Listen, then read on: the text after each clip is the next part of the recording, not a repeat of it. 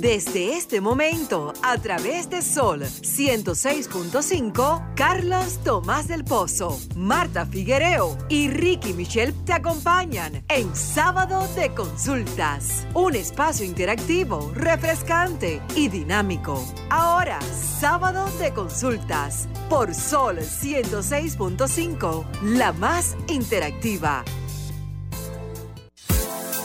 Señores, feliz tarde. Bienvenidos a esta nueva entrega de Sábado de Consultas, el interactivo de la orientación a través de Sol 106.5, plataforma que llega hasta donde usted se encuentre a través de las redes sociales, también el canal de YouTube 106.5 FM y solfm.com. Como siempre estoy acompañado y feliz de estar junto a ella, la bellísima Marta Figuereo.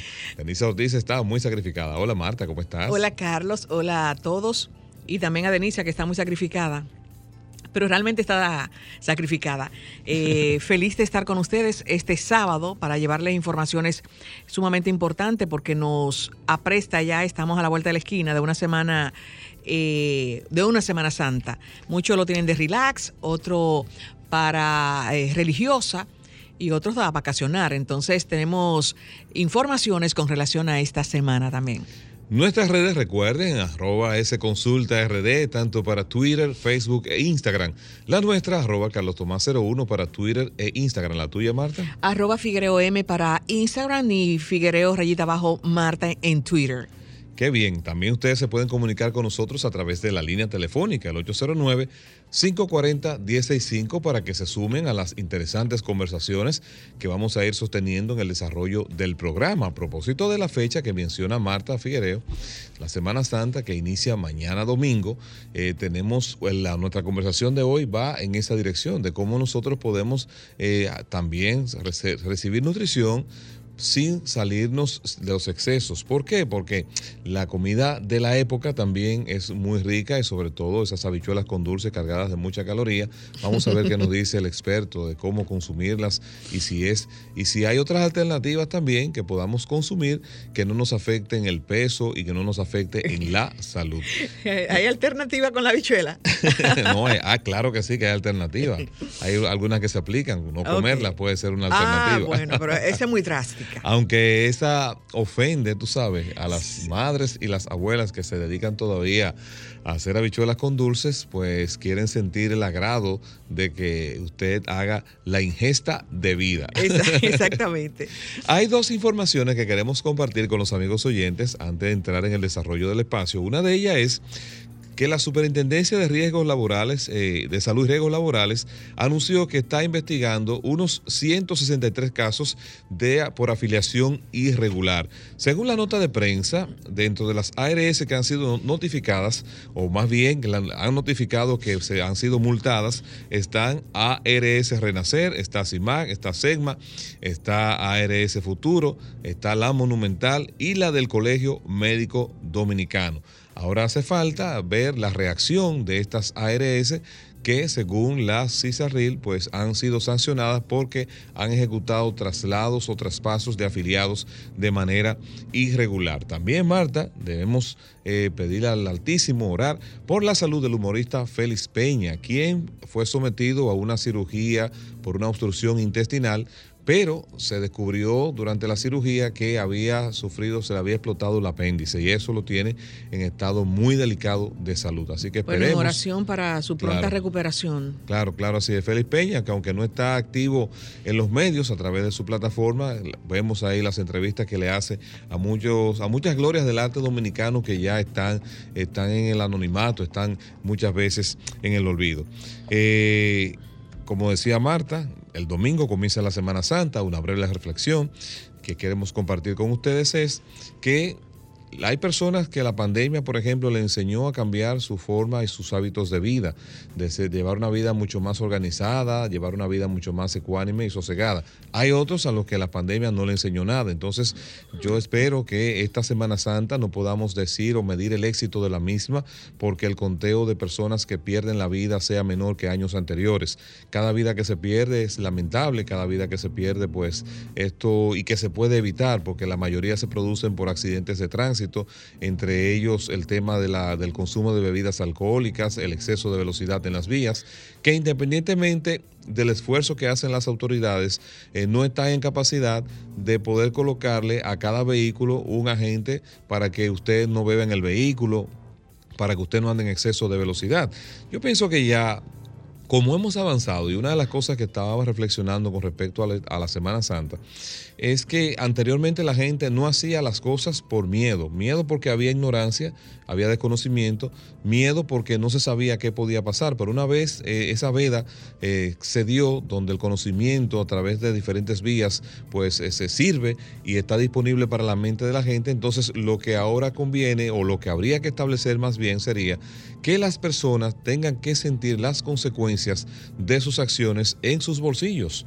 Porque es, si usted sabe que a exceso de velocidad va a tener un accidente y tomando alcohol o bajo los efectos de alguna otra sustancia va a provocar muerte y como quiera lo hace, entonces si usted no pierde la vida, yo pienso que la responsabilidad de las autoridades es, si a usted le ocurre un incidente como este, bueno, es tratar de preservarle la vida, pero una vez se salga de esa situación, usted tiene que pagar las consecuencias de ese exceso de alguna manera. Y muchas veces si el exceso por falta de...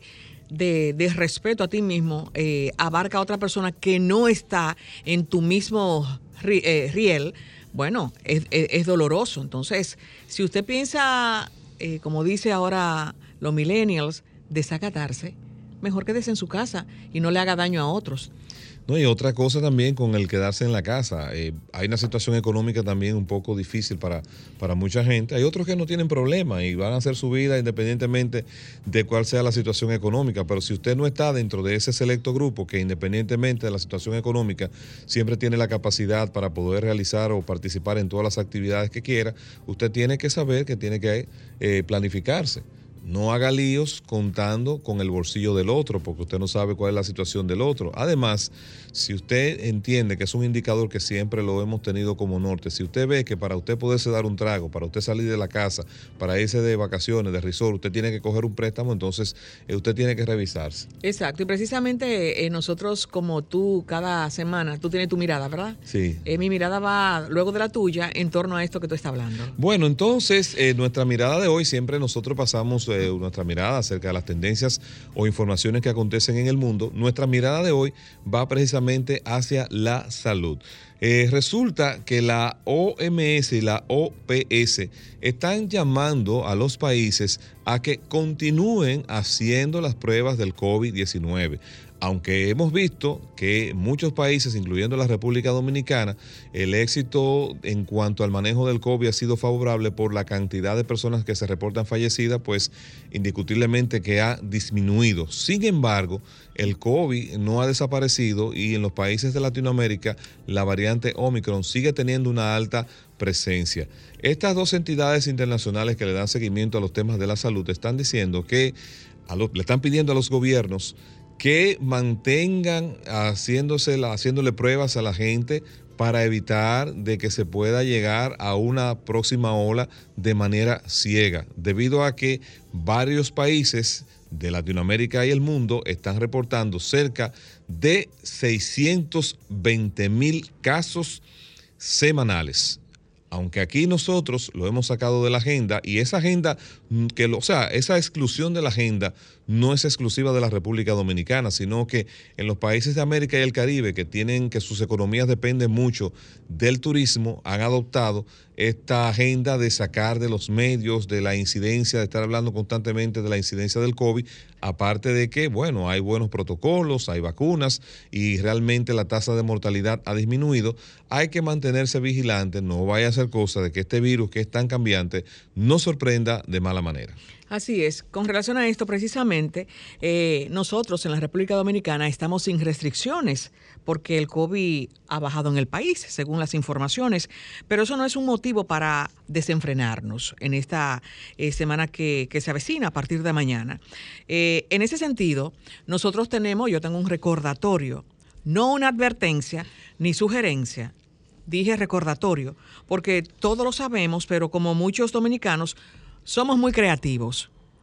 Eh, inventamos, nosotros somos creativos. Entonces, uno de esos, si usted piensa quedarse en la casa, hay infinidad de cosas que uno tiene que hacer en la casa.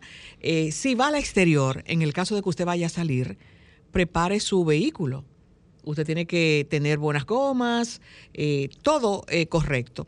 Si va a salir con los niños, también preparar los niños.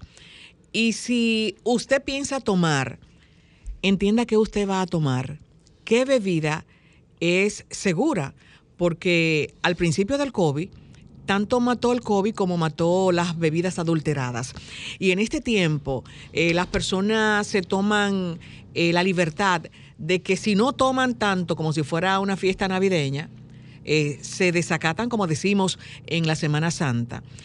Y si pretende hacer lo que vamos a hacer nosotros, o lo que específicamente voy a hacer yo, que es quedarme en mi casa y participar en las actividades religiosas, también se vale. Y es importantísimo compartir también en familia en las actividades, independientemente de la religión que usted profese, pero eh, es tiempo de tener estos recordatorios porque lo dicen las, los medios de comunicación, todo el mundo te dice qué es lo que debe de hacer y hacemos la diferencia, hacemos muchas veces eh, lo contrario y al final, el lunes, estamos mirando los reportes de, los periódicos con un número eh, alarmante de intoxicados, ahogados y bueno, que es lamentable. Así que vamos a tratar de, de tener una, una Semana Santa un fin de semana, una semana, eh, vivirlo con cordura, independientemente de lo que usted pretenda hacer. Irse, quedarse, eh, ir a la playa, acampar, ir a la montaña, pero con cordura.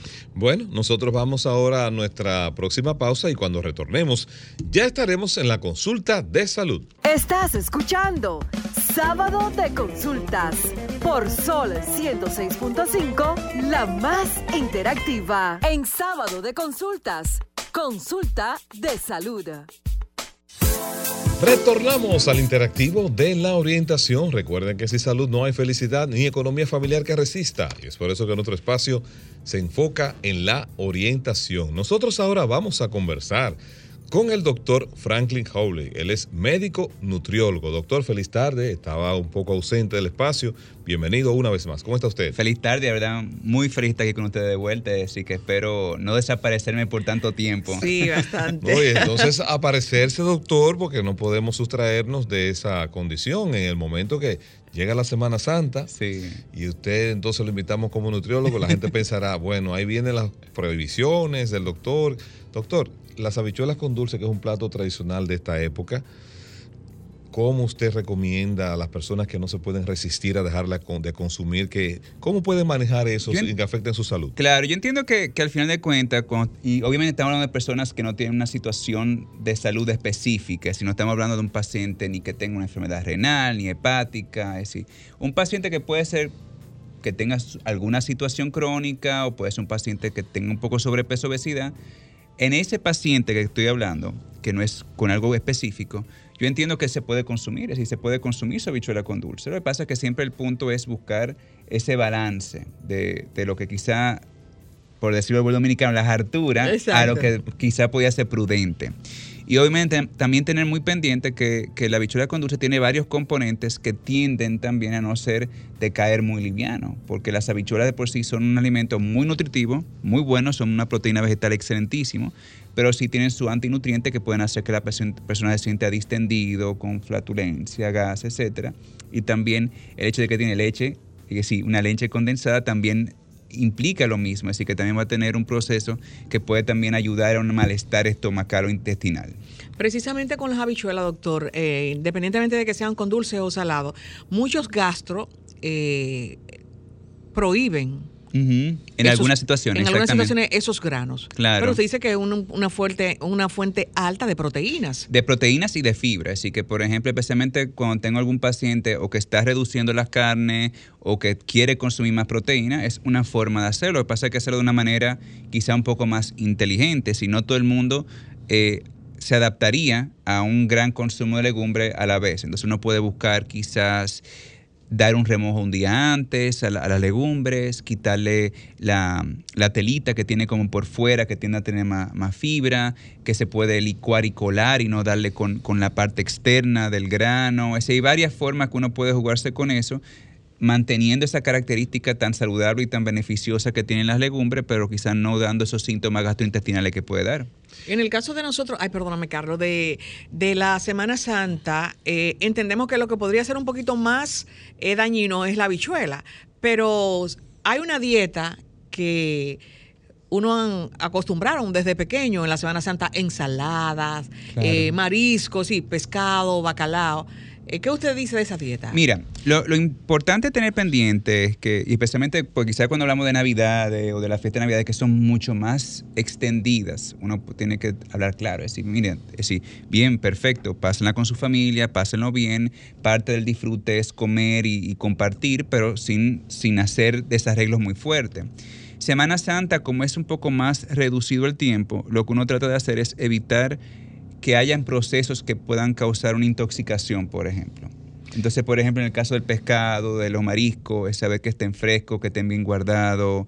Eh, yo también diría que hay un proceso de hablar un poquito del consumo de alcohol, especialmente para las personas que van más de fiesta, más que para actividades religiosas, porque también eso puede generar una situación tanto de, de intoxicación y malestar, pero también de accidentes y condiciones que uno quiere evitar en los pacientes. Desde ahora te puedes sumar a esta interesante conversación a través de la línea telefónica. Recuerda que con nosotros tu consulta es gratis. Comunícate 809-540-1065. 1-809-200-1065 desde el interior sin cargos. 1-833-610-1065 desde los Estados Unidos. Sol 106.5, la más interactiva. Feliz tarde, tenemos un contacto. ¿Quién está con nosotros y desde dónde? Aló, Ramón de San Cristóbal. Adelante, Ramón.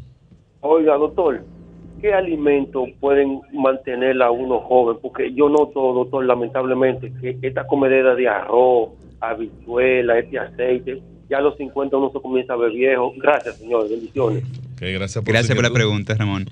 Bueno, mira, en verdad, de las cosas que más pueden ayudar a mantener la salud y mantener la juventud, como decir, es el consumo de frutas y vegetales. De por sí, cualquier tipo de alimentación que, que esté valorada, que esté ya validada a nivel médico, tiene un gran consumo de frutas y vegetales. Y es muy importante que sea variado.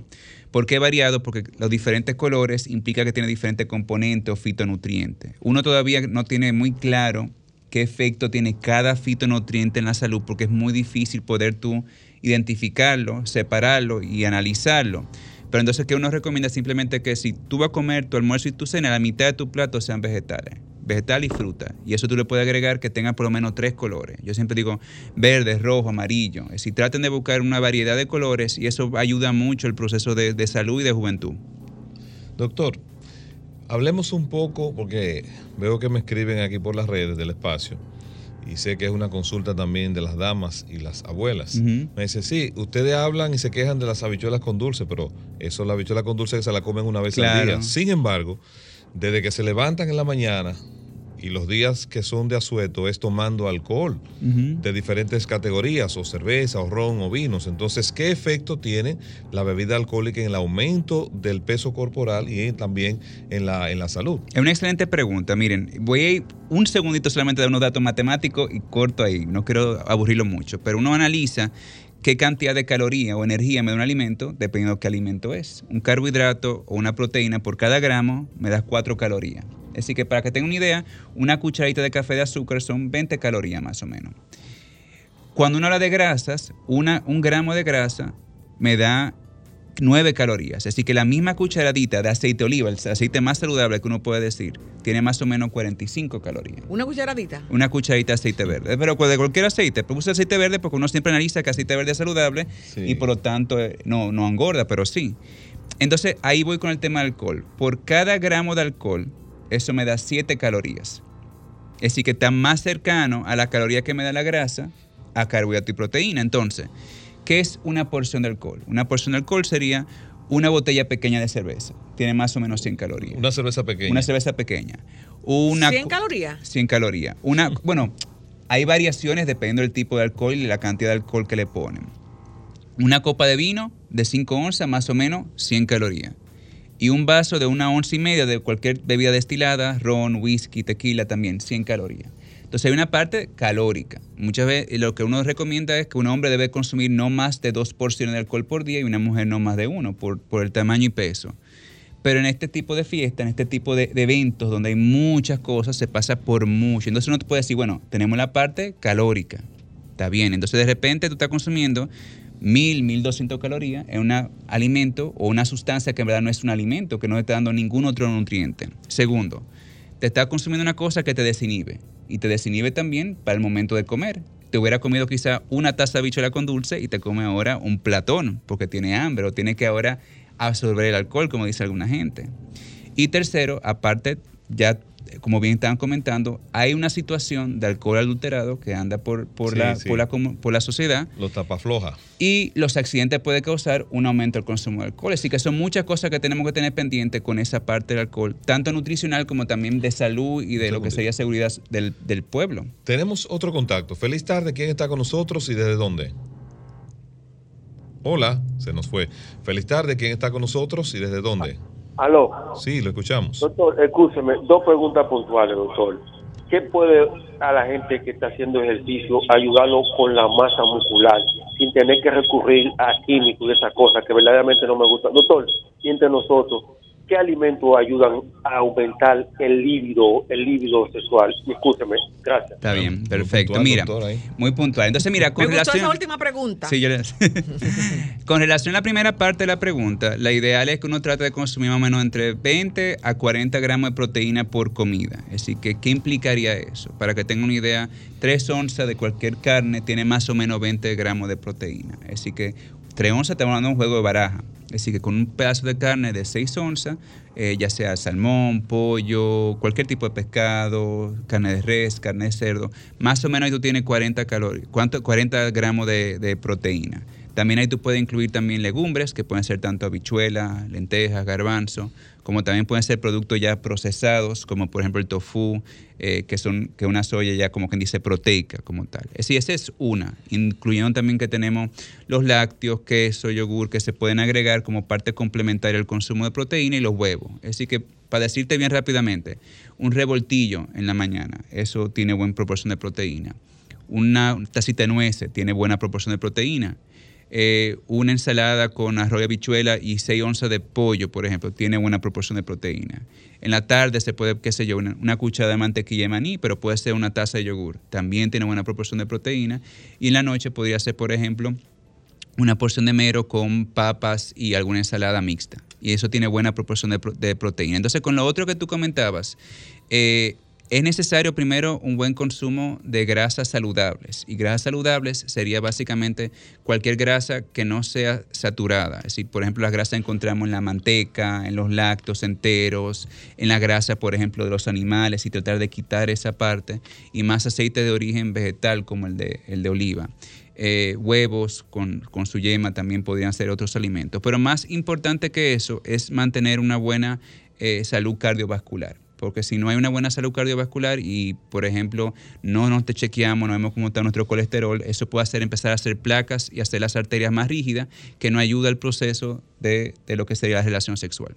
En el caso, doctor, eh, hay personas, o no hay personas, yo soy.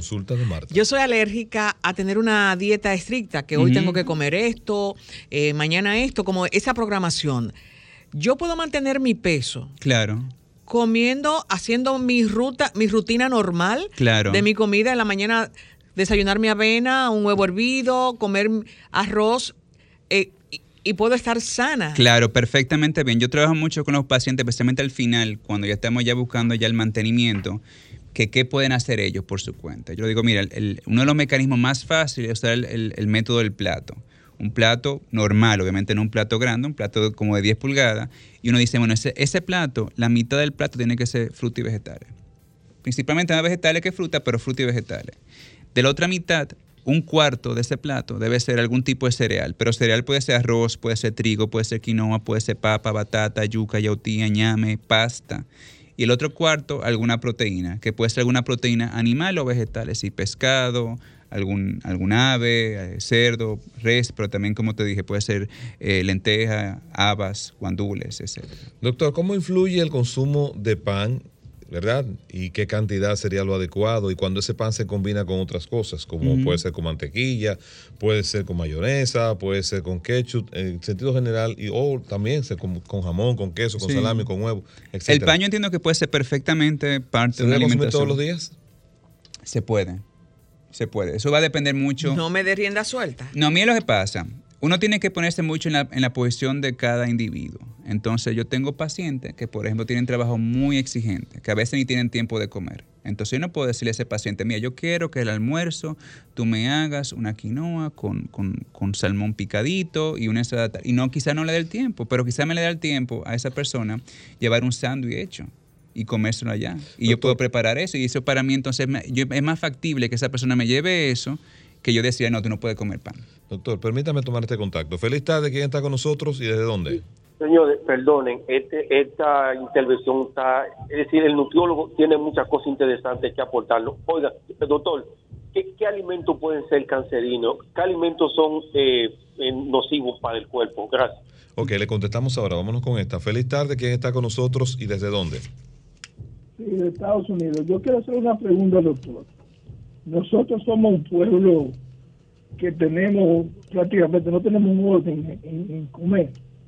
¿Cuál, y somos realmente pobres. ¿Cuáles son los alimentos que pueden evitar con una carga menos, muy poca de, glicemia? Háblenlo un poquito más alto, por favor, porque no lo estamos entendiendo muy bien. Ok, ¿me escuchan ahora? Sí, ahora sí. Sí, los alimentos que tienen poca carga glicémica que tienen poca, eh, es que ahí, ahí como que se cae el tono de la voz. Los alimentos que tienen poca carga glicémica. ¿Me escucharon? No, no, no lo entendemos ahí. Si hace un esfuercito, se lo agradecemos, porque es que hay también un ruido como colateral. Déjame ponerlo en speaker. Ok. Sí, son los alimentos que tienen poca carga glicémica. Ah, ok, ya, ya, ya. Ahora, entendimos. Para caer en diabetes, porque la dieta del común pueblo dominicano es mezclar arroz con espagueti. Claro, claro. ¿Cómo educar al pueblo dominicano que tiene que hacer un balance? Gracias, le escucho. ¿eh? ¿De, qué de, qué parte de Estados Unidos nos llama? De Atlanta. Ok, muy bien. Gracias. Entonces, vamos a responder la primera pregunta, que los alimentos que pueden ser cancerígenos o nocivos al cuerpo. Hay varias cosas con eso del cáncer, porque el cáncer no es una enfermedad, sino una gran gama de enfermedades que pueden suceder. Entonces hay algunos cánceres que sí están más relacionados con el estilo de vida y otros que no. Pero, por ejemplo, el cáncer de colon, por ejemplo, está relacionado con una alimentación poco variada, con poca fibra, así que no está necesariamente que está comiendo algo, sino que está faltando de comer algo. Es un alimento que no tiene muchos vegetales, que tiene muchos productos procesados, tiende a ayudar un poco en ese proceso. Ahora, alimentos que podrían ser, uno puede pensar como más cancerígenos, las carnes procesadas, no las carnes normales, sino de que un pedazo de carne cualquiera, sino una carne, por ejemplo, que es muy procesada, que, está, que ha pasado por un, que son los restos de vegetales que se hacen, que se utilizan, es decir, que son los de los alimentos que uno trata de, de recomendar al paciente que consuma menos.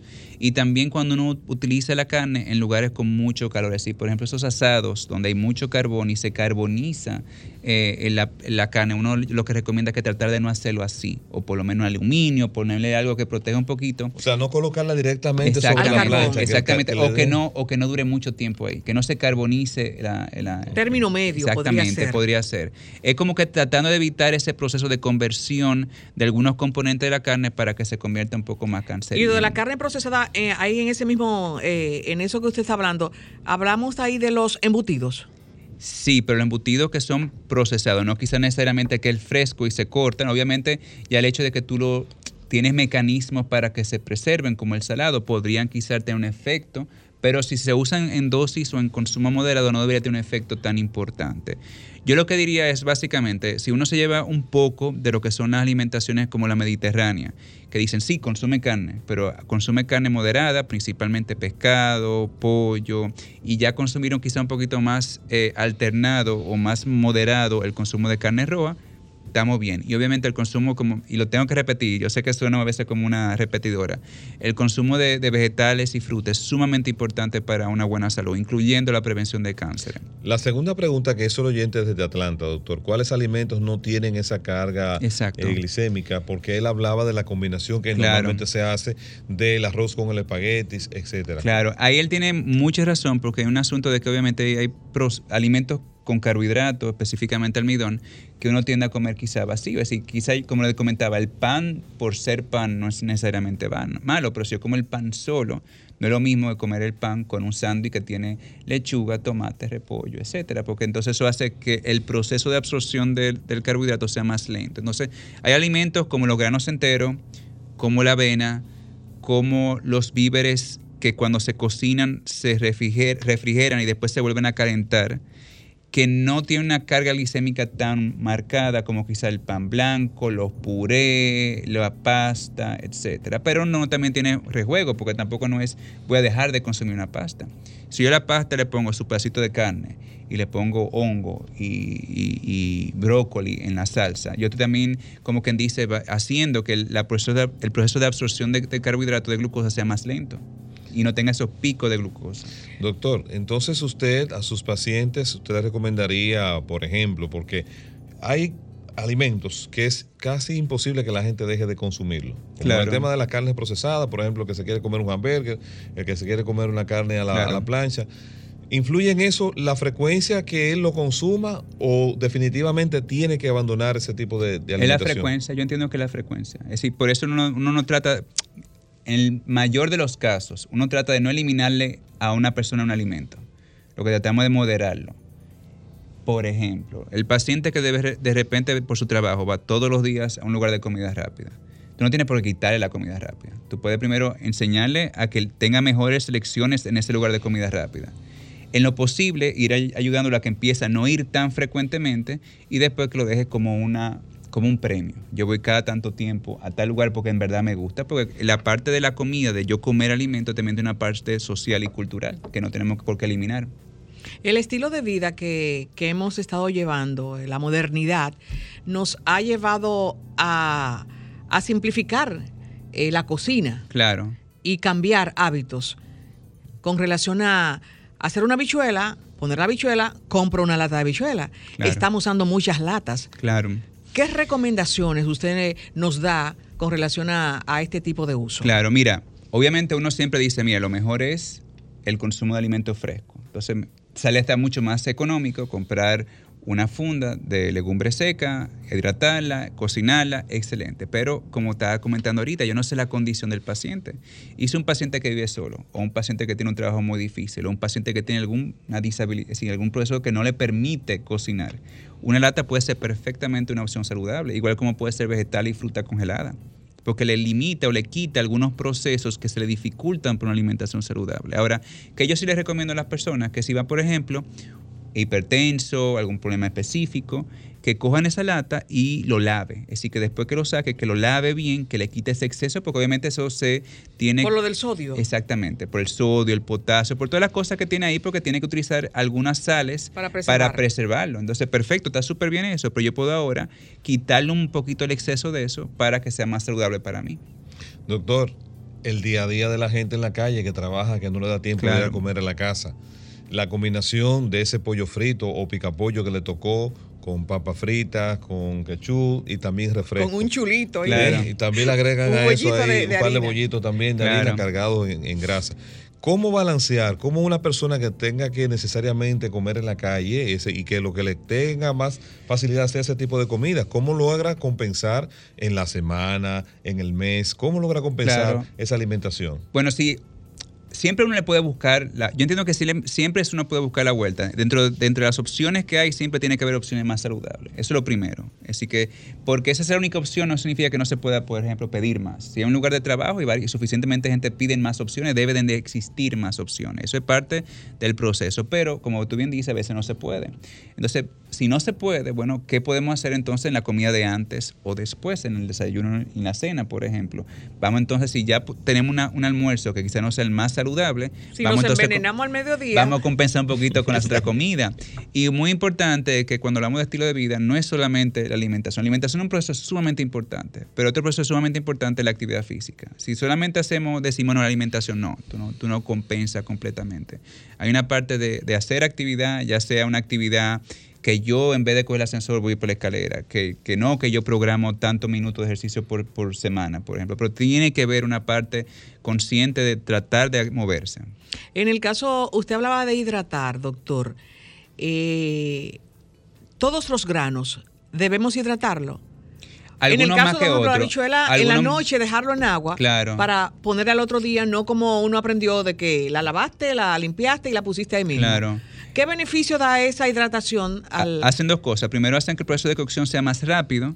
Y segundo, le elimina algunos de los antinutrientes que pueden tener las legumbres. Antinutrientes es algo que, que impide el, que tú te puedas nutrir de algo. Entonces, antinutrientes fuera una cosa que, que, en ese proceso hace más difícil la digestión y absorción de la legumbre. Entonces, yo, al yo lavarlo y hidratarlo, yo elimino una parte de ese proceso. Y obviamente, un buen punto es que no todas las legumbres son iguales. No es lo mismo una lenteja, que es sumamente fácil de hidratar, que, que de por sí tú no tienes que dejarlo el día completo, que quizá una habichuela, que quizá tiene que dejarlo más tiempo. Doctor, las bebidas azucaradas que dicen que no tienen azúcar, por ejemplo, refrescos sin azúcar, jugos sin azúcar, en sentido general las bebidas concentradas o artificiales, ¿tienen algún porcentaje de azúcar y cómo estas pueden incidir en la salud? Primero, si dice sin azúcar, directamente eh, no tiene azúcar. Y, pero lo pueden confirmar viendo la información nutricional atrás. Donde dice caloría, debe decir cero, y donde dice azúcar, debe decir cero gramos. Entonces ahí tú sabes que eso no tiene caloría. Lo que tiene es alguna sustancia que le da un sabor de dulce. Ahora, si se dice sin azúcar añadida, es otra cosa. Eso significa que yo preparé el jugo y yo no le añadí a ese, jugo más azúcar, pero tiene azúcar y tiene caloría. Entonces, por eso siempre, cuando no está muy claro con algo, siempre les recomiendo a las personas que por favor se fijen en el rótulo nutricional, que vean qué porción, porque por ejemplo yo puedo coger un paquetico de galletica y decía, yo me lo como, dice 100 calorías, pero ahorita la porción es una galletica y tiene 4. Entonces me comía no 100 calorías, me lo comí el paquete entero, pero me comí 400 ver la información de, la, de caloría y ver cuántos gramos de azúcar tiene. Pero si dice sin azúcar, no debe tener ni caloría ni azúcar. Entonces, la cantidad de alimentos es lo que determina el efecto en el organismo, porque como usted acaba de decir ahora, si te comes una galletita que es, por ejemplo, 100, eh, una, 10 calorías, pero te comiste 4, que es lo que trae el paquete, son 40 calorías. Exactamente. Aquellas personas que consumen pan, por ejemplo, integral, pero que en vez de una porción se comen 10. ¿Qué están, haciendo? Están simplemente multiplicando por 10 la caloría que deben consumir. Entonces, por eso, eso, es muy importante, porque a veces la gente ve Buen, muy buen punto. Ven que dice integral, ven que dicen orgánico, ven que dice que tiene algún término y hacen la ecuación de qué significa que no engorda. Y no es así. Es una lonja de pan integral tiene la misma caloría que una lonja de pan blanco. La diferencia que va a tener es que el pan integral va a tener un poco más de fibra porque le añado la fibra en el proceso de cocción. Y esa fibra me puede ayudar quizá a no absorber todo el nutriente y tiene un efecto en mi salud, pero no es que no, es que no tiene caloría. Ay, yo que me comía tres, tres rodajas. Hay personas, doctor, que dicen, bueno, no sé qué es lo que yo estoy comiendo, yo como muy poco o yo casi no como. Sin embargo, estoy aumentando constantemente de peso. A mí hasta el agua me engorda, lo escucho yo decir con mucha frecuencia. Eh, no en mi caso, sino que escucho decir personas así, que hasta el agua los engorda y dicen ellos que comen poco. Entonces, ¿qué es lo que puede pasar ahí? Aparte de que el tema de la absorción calórica, puede ser que tengan una baja absorción calórica, pero sin embargo ganan peso. Claro, mira, hay cada persona es un mundo, es decir, cada persona tendrá su metabolismo basal. Y hay personas que genéticamente vamos a ganaron la lotería de que tienen un metabolismo basal más alto, es decir, pueden comer más, hacen menos actividad y de cualquier modo bajan de peso o, no tienen un peso adecuado. Y hay gente que se le hace más difícil o mantener peso, bajar. Eso, eso puede pasar. Eh, hay que ver varias cosas cuando pasa eso. Un paciente que te, te, dice, mira, yo no estoy comiendo y estoy engordando. Hay que ver si hay una situación de salud, entonces hay que hacer análisis, a ver si hay una situación de la tiroides, si hay un, problema del cortisol, si un endocrinólogo tiene que visualizar y ir con más calma y observar la situación del paciente. Pero también hay, hay que ver muchas veces si en verdad está consumiendo poco, porque no es que sea mentira lo que diga la persona, puede ser que esté consumiendo poco, pero puede ser que no se te dé cuenta, dando cuenta de la caloría que está consumiendo. Entonces hay muchas calorías que son como calorías escondidas. Por ejemplo, hay gente que te toman un vaso de jugo como si nada y piensa, me tomo un vaso de jugo. Pero yo cuando digo un vaso de jugo, yo hablo un vaso, un vaso de jugo para mí son 4 onzas.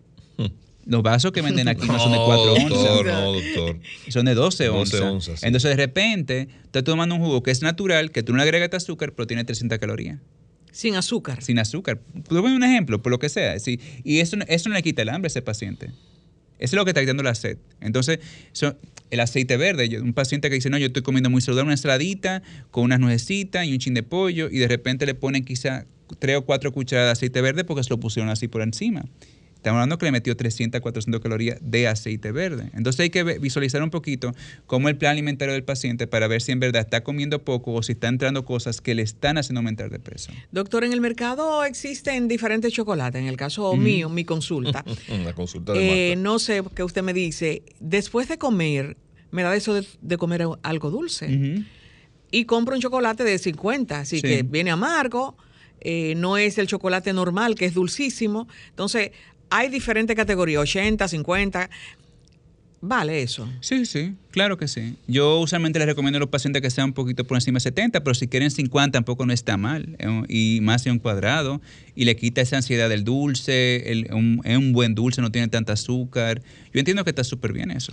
Doctor, nos llega aquí una pregunta por las redes y y ligada a un comentario. Dice que las dietas son para personas ricas y quiere saber, según el criterio de ese oyente, quiere saber si una persona que tenga un presupuesto limitado puede comer saludable y con cuáles alimentos pudiera hacer esa dieta. Claro que sí que puede comer saludable. Es decir, yo entiendo, y más nosotros, nosotros en República Dominicana tenemos una gran suerte de que sí, podemos comer saludable y a buen precio. Lo que pasa es que lo que lo dañamos es nuestras costumbres culinarias, más allá de los alimentos que tenemos, porque cualquier vívere y tubérculo que tengamos disponible puede ser un, una- un producto con almidón, con carbohidrato. Y ahí está mi cuarto de alimento. Huevos pueden ser una proteína, pollo puede ser eh, eh, tuna, atún, es decir, pez bacalao, sardinas, todo eso puede ser mi cuarto de proteína. Y aquí hay muchísimos lugares donde podemos conseguir una gran variedad de frutas y vegetales a buen precio. Decir, que yo entiendo que, que si uno entiende quizá un poquito el proceso, no necesariamente uno tiene que gastar una millonada para comer saludable. Y de por sí eso es- a veces me da un poco de pena que hemos llegado, que por, por mi proceso de mercadeo, que veamos o pensemos que para comer saludable tiene que tener un gran presupuesto, porque se puede perfectamente bien comer con un presupuesto eh, eh, fijo para, ese, para alimentación saludable. En ese, en ese sentido, doctor, eh, ¿cuál es su opinión con relación a... Hay empresas de emprendedores, eh, hemos tenido aquí en el programa, que le hacen la dieta, así que venden la comida y le hacen su dieta de la semana. Claro. ¿Qué opinión le merece a usted a este tipo de... No el negocio, porque el emprendimiento Claro, es bueno, bien. sino si realmente están cumpliendo con los cánones de lo que indica el nutricionista. Yo tendría, tendría que ver el que estén haciendo, obviamente. Yo, yo he tenido que trabajar con algunas personas que hacen eso, ya sea en empresa, para visualizar qué tal es. A veces le ayudo, es decir, poniéndole diciendo cuál sería el plan que debería más o menos proponer. Y yo entiendo que va- te debe tomarse caso por caso, porque porque algo se venda como saludable no necesariamente lo sea. Entonces hay cosas que tengo que tener pendi- pendiente, con qué aceite se usó, qué cantidad están poniendo, qué cantidad de sal puso. O hay varias cosas que tendríamos que ver. Entonces yo entiendo que se debe ver individual, por casos individuales, pero entiendo que es un buen mecanismo para ayudar a las personas, como usted bien decían, que no tienen el tiempo para cocinar de comer un alimento. Doctor, yo me imagino que usted tiene pacientes que son disciplinados, que llegan, llevan al pie de la letra sus recomendaciones, pero hay un elemento que quisiera que ponderamos y es el siguiente. Eh, usted orienta al paciente en el consultorio, pero una vez ese paciente, antes de llegar a su consultorio y después que sale de su consultorio, está sometido constantemente a estímulos Del que debe consumir refresco tal, eh, comida tal. ¿Cómo usted entiende si esto debe ser regulado y cómo usted maneja esa situación con su paciente? Mira, la regulación no te sé decir cuál sería el mecanismo ideal, es decir, si, si se habla a nivel de, de como de reglas o leyes Sí. de, de- de someter, pero con el paciente lo hablamos, es decir, la, la idea siempre es que tenga confianza conmigo, de poder decir, mira, puedo consumir esto, no puedo consumir esto, mira, ¿qué tal te, qué tú piensas de esto? ¿Puedo sustituirlo por otro? ¿Puedo dejar eso? Y yo entiendo que es una forma, por lo menos al inicio, de que el paciente vaya sintiendo confianza en él o ella hacer una elección de alimento. Entonces, para mí eso es sumamente importante. Eh, ya en lo otro, ya, ya un tema quizá un poquito, que, que en otro momento quizá lo podríamos hablar, pero un tema, porque un tema muy interesante. Pero sí, obviamente hay cosas que deben de ir regulándose. Por ejemplo, en el sentido de que si yo tengo un centro educativo y, solamente dejo como alimento o como opciones alimento que uno sabe que lo que tiene son azúcares o mucha grasa trans o saturada, quizá no sea lo ideal para, para ese estudiante. Entonces tenemos que dejar opciones, por lo menos dejar opciones que sean saludables para que elijan. El reto más fuerte que usted ha tenido con un paciente, doctor, que haya llegado con unas libras y que usted trató y llegó a la meta con ese paciente. Es que con todo tiene su reto específico, todo tiene su reto específico, porque a veces simplemente bajar de peso, a veces poder concentrarse en cómo alimentarse, a veces personas que tienen muchos años con un sobrepeso y tienen otras situaciones que tenemos que manejar. Entonces, yo lo, importante es una comunicación constante con el paciente. ¿Cómo ayudar a esas personas que constantemente tienen sensación de hambre y lo es lo que lo impulsa a comer frecuentemente y aumentan de peso? ¿O es esto una condición que tiene el, el organismo? Eh, hay una parte de buscar trucos, como truquitos, porque al final de cuentas, cuando te llega cualquier paciente y uno mismo, uno tiene ya costumbre ya preestablecida y, hay una sensación de es bueno sentirse lleno, es es malo sentirse que uno come y se queda con hambre. Entonces, uno le busca la vuelta. El consumo, por ejemplo, de líquidos de una forma, eh, líquidos especialmente tibios, calientes. Yo a veces le pongo especialmente al paciente que da mucha hambre que consuman una sopa o un té antes de la comida como una forma de ayudarse que consuman, por ejemplo, la ensalada primero, como hagan como los europeos, ensalada y después las otras cosas. Eh, que, elijan, por ejemplo, cosas como, como snacks o como merienda que, sean como crujientes.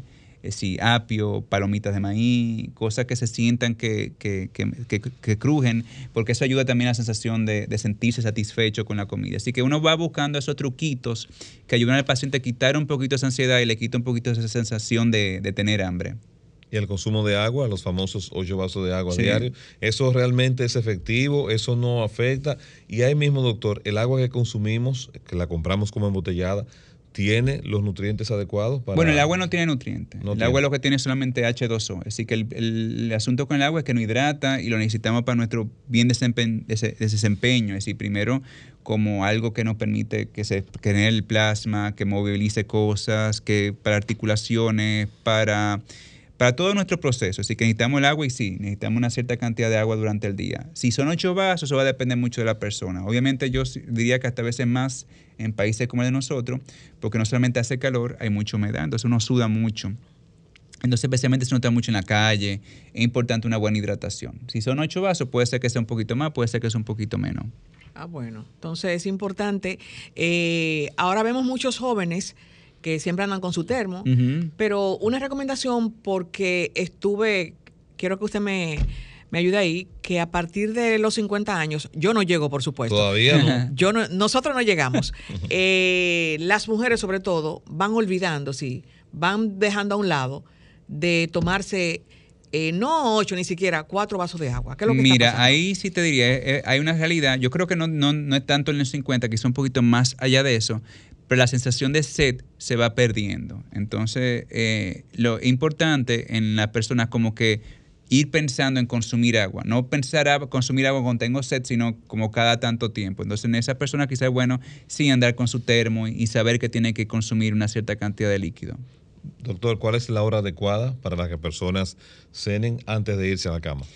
Temprano. Decir, que no se dedique a las... Eh, por lo menos dos o tres horas antes de dormirse. Es lo importante. Que no sea de repente de que si se acuesta a las 12, a las 10 y media. ¿Y el hábito de levantarse a comer después ya estar acostado? No, no, no, no, es bueno. Eso, eso había que hablarlo y ver por qué está pasando. Esa, esa es su, eso, eso hay que analizarlo. Esa es la consulta. Eso hay que analizarlo. Hay que analizar por qué pasa. eso es su consulta. Bueno, doctor, muy agradecido, caramba, de toda esta experiencia que nos cuenta en el interactivo de la orientación. Por favor, déjenos sus contactos y sus redes. Claro. Primero, de verdad, muchísimas gracias por invitarme. Súper feliz de estar aquí de, vuelta con ustedes. Eh, se pueden comunicar conmigo en el 809 683-6185 y mis redes son DRF y mi apellido que es Howley, H-O-W-L-E-Y. Basados, doctor, en, las, en la frecuencia de las preguntas que se hicieron, publique más dietas relacionadas con el aumento del líbido. Sí. ¿Se notó? ¿Lo sí, notó? sí, sí, sí, sí, sí, me di cuenta. Voy, a tener, que- voy a tener que hacer par de artículos de eso. Eh, sí, esa es su consulta. No, no, el oyente, los oyentes. Para ayudar.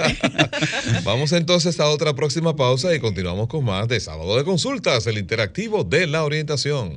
Tomen esta Semana Santa que comienza el día de mañana en calma, que sigan las informaciones oficiales, sobre todo esta plataforma de Sol que estará con una programación muy especial para orientar a la ciudadanía y sobre todo siguiendo los consejos de las autoridades a través del comité del COE, Comité de Operaciones de Emergencia, y manejar con prudencia, evitar ser parte de las estadísticas lamentables que ocurren para esta fecha en nuestro país. Sí, exacto. Y como decíamos al principio, que si vas a salir, que lo hagan con medida y si se va a quedar a la casa, hay muchísimas actividades. Hay también actividades para eh, visitar los museos, eh, la zona colonial. También la iglesia hace esto, este, este recorrido. Y nada, eh, tratar de hacer las cosas con mesura.